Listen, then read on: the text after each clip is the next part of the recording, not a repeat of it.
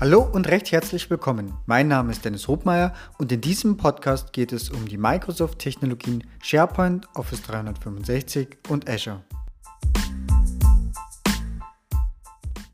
Heute geht es um das Thema externe Zusammenarbeit mit Gmail, GMX ähm, und jeglicher anderer privater Konten, die nicht beziehungsweise auch geschäftlicher Konten, aber all jener Konten, die nicht auf Office 365 sind und deren Benutzer und E-Mail-Adressen nicht im Azure AD sind.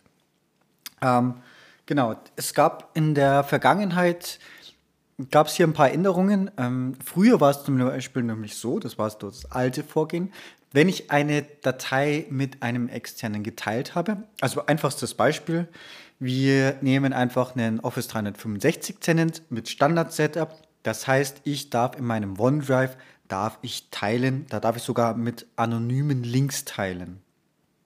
Ähm, die etwas schönere Variante und die bessere Variante, um das auch leichter nachvollziehen zu können, ist, wenn ich das wirklich namentlich per E-Mail-Adresse teile.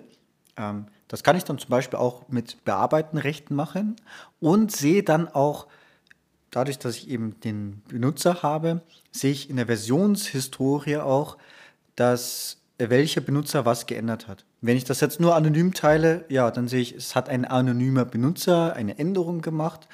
Ich sehe, ähm, ich weiß auch nicht, wer wann was heruntergeladen hat. Und wenn ich das jetzt aber namentlich per E-Mail-Adresse teile, dann kann ich nachvollziehen, wer hat es runtergeladen und wer hat es auch geändert. So, daher auch die Empfehlung, das zu tun. Und äh, eben der Vorteil, was sich eben geändert hat. Früher war es jetzt so, wenn ich eben, es gab da zwei Varianten. Entweder ich hatte einen Microsoft-Account und war damit im Azure AD, damit war es einfach.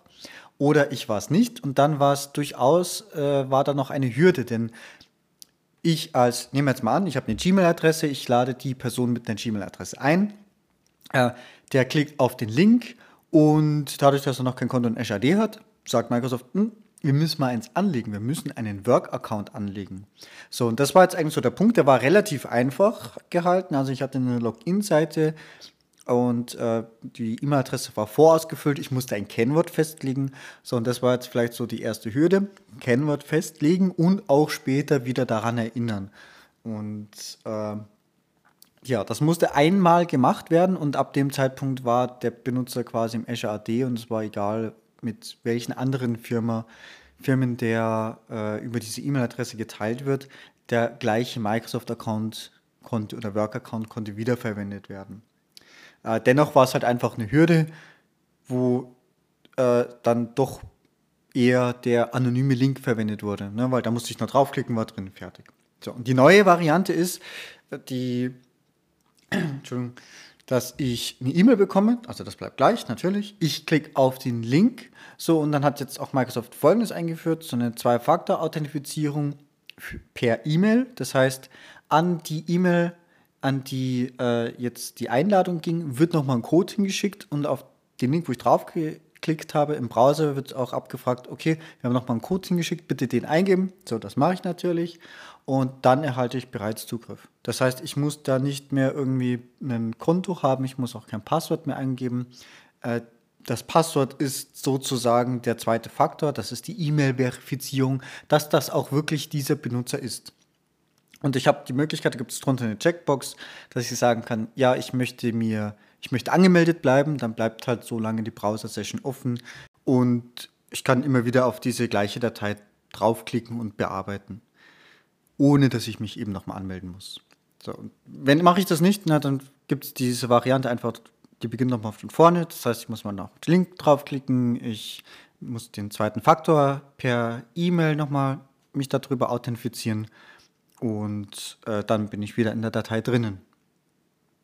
Ja, damit ist eigentlich auch die Vorgehensweise für externe Benutzer, die eben nicht auf, im Azure AD bekannt sind, deutlich einfacher geworden und deutlich attraktiver, so dass eigentlich das Teilen per anonymen Link meines Erachtens eigentlich noch ein Stück weit nach hinten äh, rückt, weil es jetzt wirklich recht einfach ist.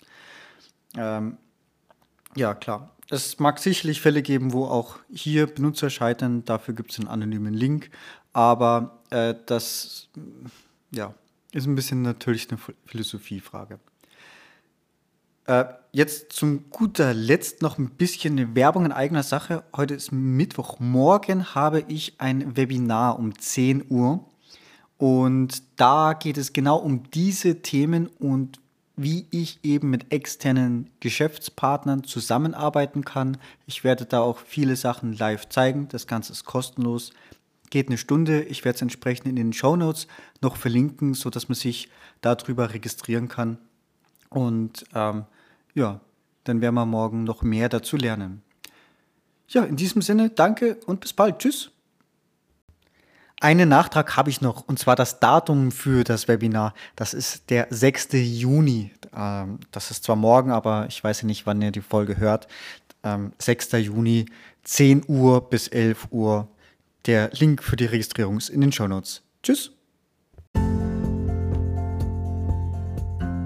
So, das war's schon wieder. Vielen Dank fürs Zuhören und ich hoffe, dass auch in dieser Folge wieder etwas Neues für dich dabei war und du etwas lernen konntest. Wenn du Feedback hast, freue ich mich ganz besonders und du kannst es mir über die verschiedenen Kanäle mitteilen.